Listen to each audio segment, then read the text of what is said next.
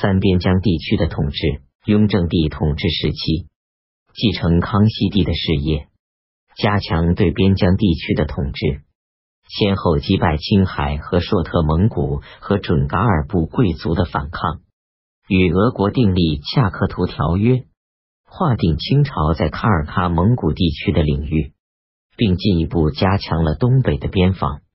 西藏地方平息了贵族间的战乱，巩固了统治。在西南各民族地区废除土司，订立统一的官制。雍正帝对边疆地区统治的加强，为乾隆时期清朝疆域的确定奠立了基础。一对青海蒙古的统治。一六九七年，青海和硕特蒙古八台集进见康熙帝。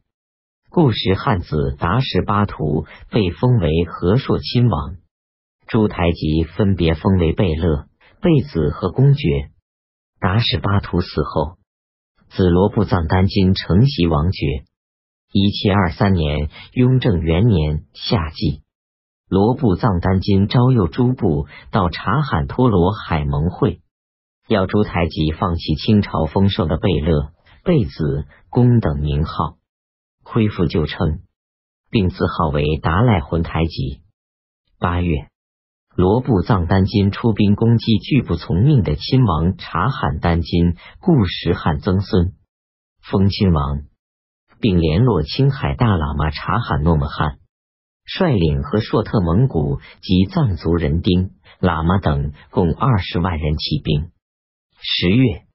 雍正帝任年羹尧为抚远大将军，岳钟琪为奋威将军。平乱，罗布藏丹津率部进攻西宁，年羹尧军封锁青海通往西藏和天山的道路，大举进攻。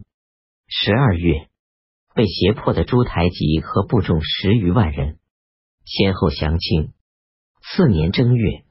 岳钟琪在郭龙寺西宁东北重创和硕特蒙古军。二月，又率精兵五千人远袭柴达木敌营。罗布藏丹津率领二百人化妆逃走，投依准噶尔。一七二五年，雍正帝将青海和硕特蒙古分编为二十旗，至左领，设扎萨克统治。